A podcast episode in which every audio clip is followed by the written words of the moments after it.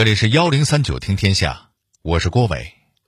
一九四一年，在法属圭亚那的恶魔岛上，两个被流放的囚犯正在准备越狱。他们爬到了悬崖峭壁之上，把一个装了椰子的大麻袋丢了下去。可以了，咱们跳吧。亨利，你就不是越狱，你这是送死啊！既然决定了，就不能回头了。我们真的能回去吗？当然，已经第五个浪头了。你准备好了吗？嗯，好。等下第六个浪头会是最高的。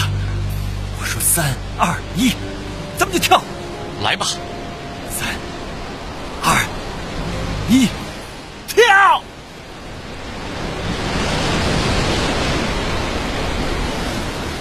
小剧场中这俩悍不畏死的越狱犯不是别人，哎，正是昨天咱们节目里边那位史上最牛的越狱人亨利·沙里埃，以及他那位很有钱的朋友咪咪眼德加。八年前，亨利蒙冤被流放到法属圭亚那的苦役岛，从那时起，对自由无限渴望的他便开始了一次又一次的越狱。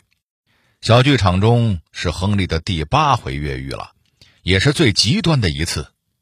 他选择了跳海，能不能成功全靠天意，而且送命的可能性极大。他为什么要这么拼呢？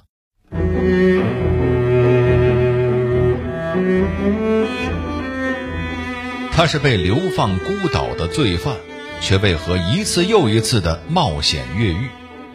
在越狱的过程中，他又遇到过哪些艰难险阻呢？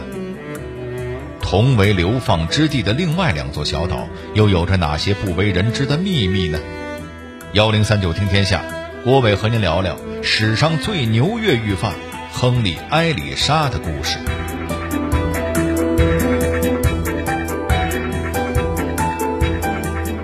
在昨天的故事里。咱们聊到亨利被昆虫猎人出卖，狱警把他丢到了苦役岛附近的另外一座小岛禁闭岛上。禁闭岛顾名思义就是关禁闭的地方，在这里，亨利不需要做苦工，他每天要做的只有一件事儿，就是在屋子里边面壁思过。那位说了：“哎，这地方挺好啊，有吃有喝，还不用干活。”当然不可能这么舒服。当亨利来到他的新居的时候，一种很强的压抑感涌上心头。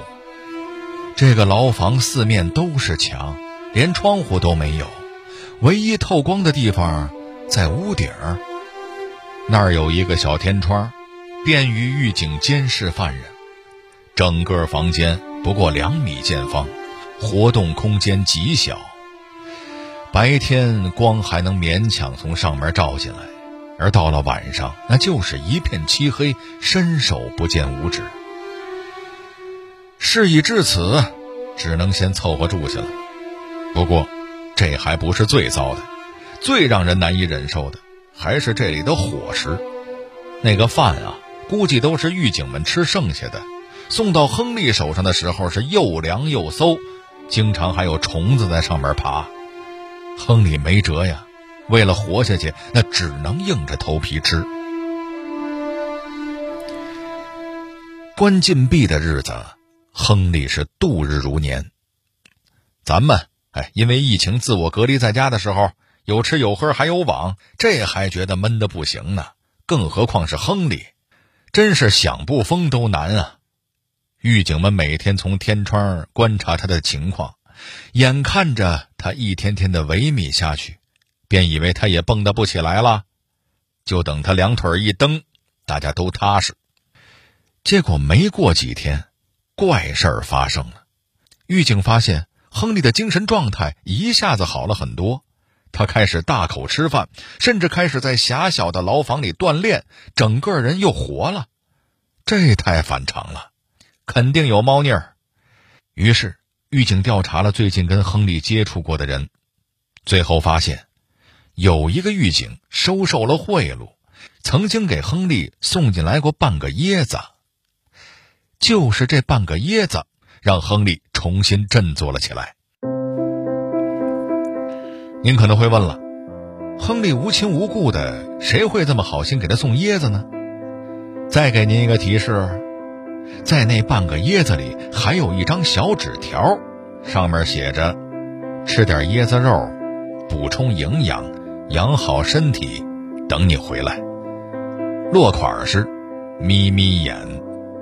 没错，就是昨天节目里说的被亨利丢下的银行家德加。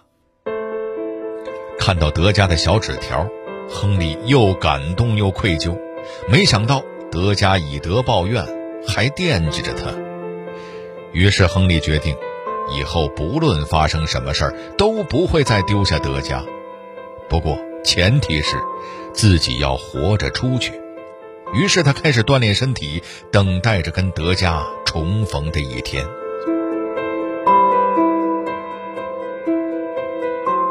不过事情并没有想象中那么顺利，椰子的事情败露，狱警们极其愤怒。为了惩治亨利，他们又会有什么举措呢？为了困死亨利，狱警们把他那唯一的光线来源——那个巴掌大小的天窗给关上了。至此，不论白天晚上，亨利的世界都是一片黑暗。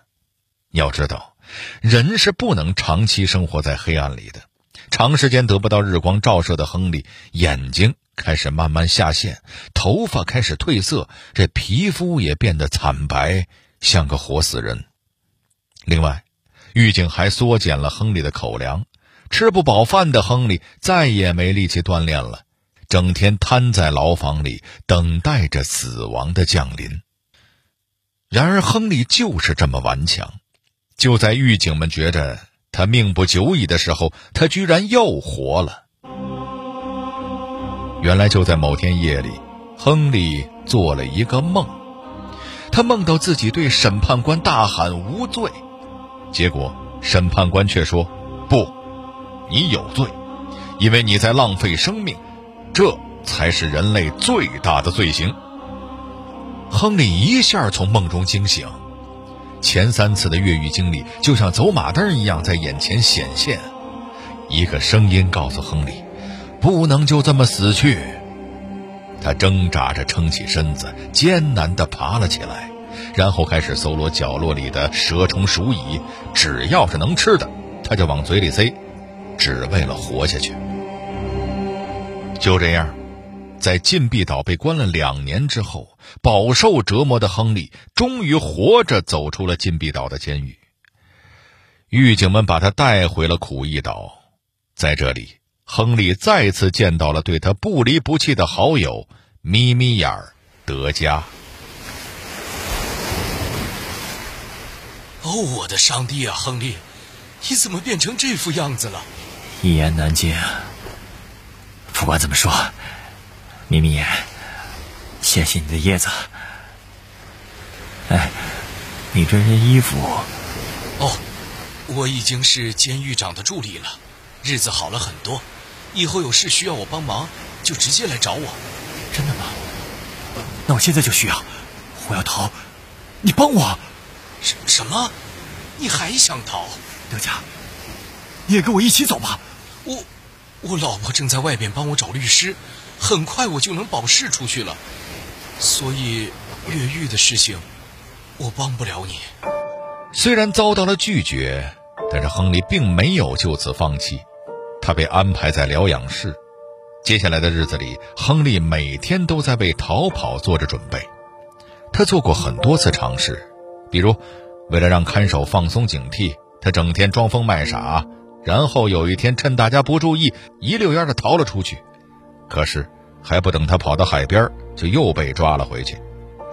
这是亨利第四次越狱，宣告失败。后来，亨利又开始偷偷的造船，趁着每天放风的时候，一个木板一个木板的造。结果还没等船造成型，他就被另一个囚犯给告发了。第五次越狱宣告失败。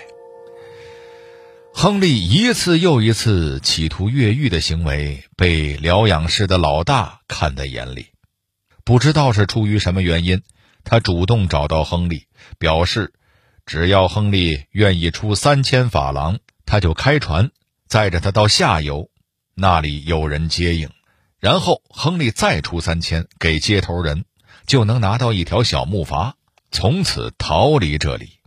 对于这个交易，亨利将信将疑，毕竟他被出卖了太多次，但是他太渴望自由了，所以最后还是答应了下来。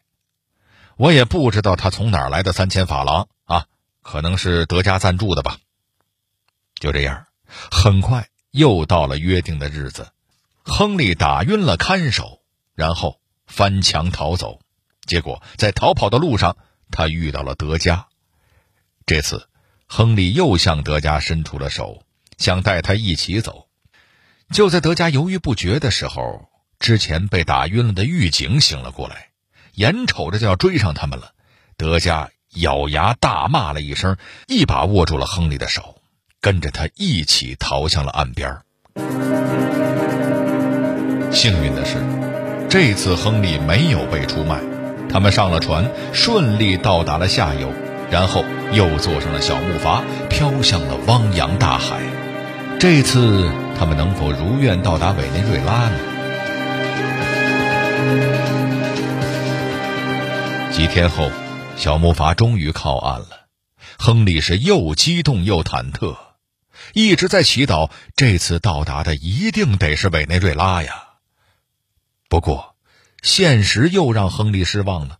他们到的还真不是委内瑞拉。而是哥伦比亚，就是之前亨利第一次越狱过来，还在原始森林里结婚生子的那个地方。不过，也不全是坏消息，在这里，亨利遇到了一位修女，在修女的开解下，亨利终于打开心扉，向修女倾诉心事，比如他年轻时所犯下的罪、被流放这些年的遭遇，以及他所蒙受的不白之冤。说到最后，亨利声泪俱下，哭成了泪人儿。修女安慰亨利说：“上帝会原谅他所有的罪责，并且帮助他顺利洗脱杀人罪名。”跟修女聊完天儿，亨利的心情好了很多。他们一行人在村子里住下，打算休息一宿，再继续赶路。不过，亨利万万没想到的是，就在第二天早上，他们就被哥伦比亚的警察给逮捕了。而出卖他们的不是别人啊，正是昨天和颜悦色的那个修女。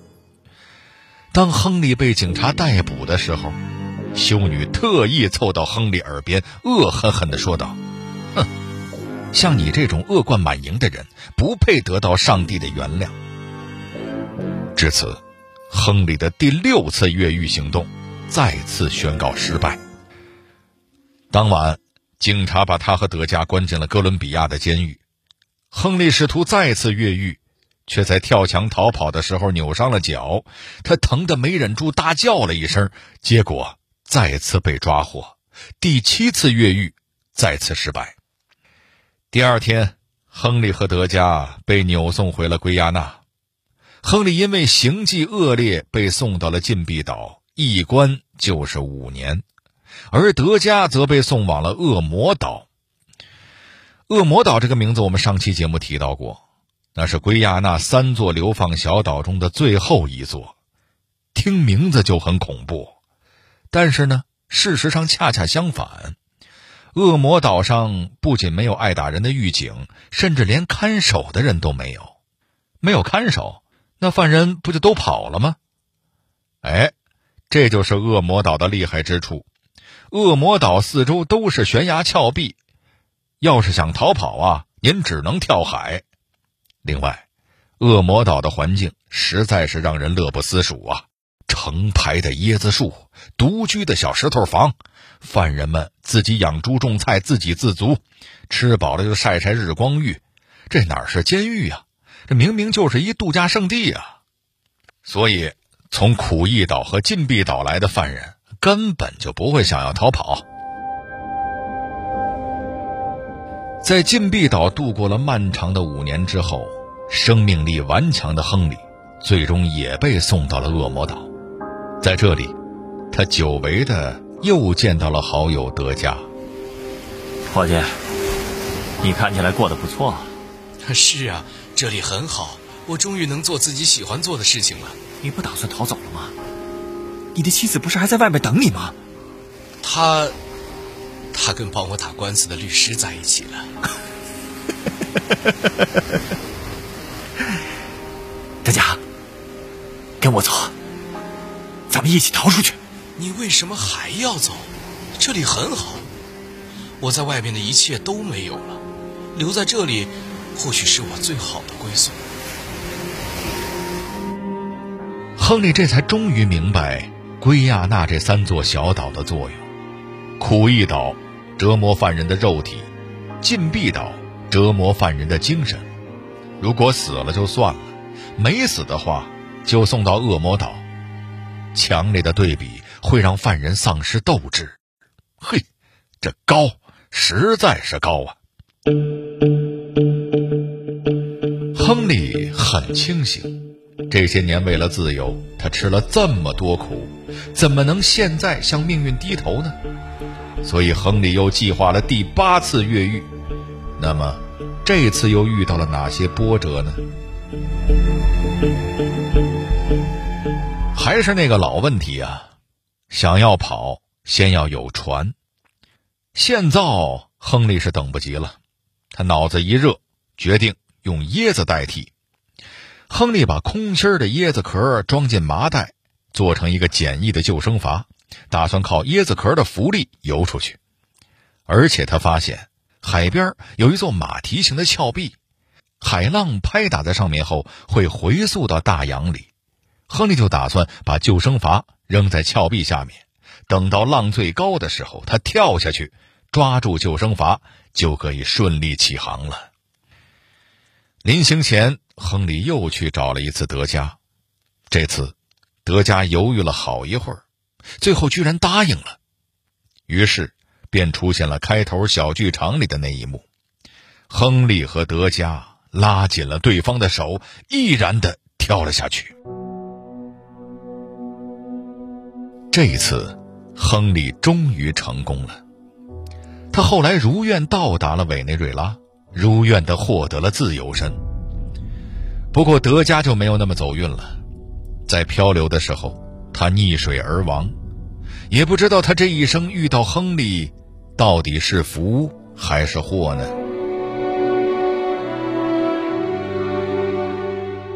在亨利还没有成为江洋大盗之前。他曾经在部队服过几年的兵役，当兵的日子可给他憋坏了，所以退役之后，他就跑去在胸口纹了一只大蝴蝶，并且在蝴蝶的旁边用法语纹了一个词“巴比龙”。这个单词的本意就是蝴蝶，而寓意则是自由。可以说，这只蝴蝶就是亨利的化身，也是他的信仰。在后来流放的日日夜夜里，亨利曾经摩挲着胸口的这只蝴蝶，时刻提醒着自己要活下去，要重获自由。后来，亨利在委内瑞拉定居了，娶了老婆，开了餐厅，之后又淘过金，开采过石油，做过珠宝商，最终家财万贯。后来，他写了一本书，讲述他蒙冤入狱。以及越狱的故事，书名就叫做《巴比龙》。这本书畅销法国，读者们纷纷主张为亨利平反。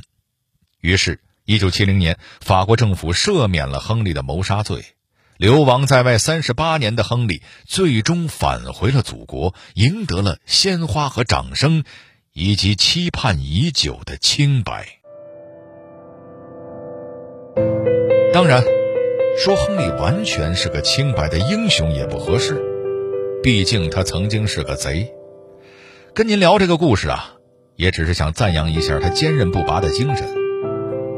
我们每个人都可能面临绝境，希望在那个时候，您能够想起亨利的故事，然后告诉自己，在那些看似不可逾越的障碍面前，我们其实需要的只是一颗坚定的心。和一袋子椰子壳而已。好了，这里就是幺零三九听天下，我是郭伟。最后，我代表节目编辑程蕊民、程涵，小剧场配音陈光、田阳，感谢您的收听。另外，如果您想和我们交流互动、收听往期节目，欢迎关注新浪微博和微信公众号“幺零三九听天下”。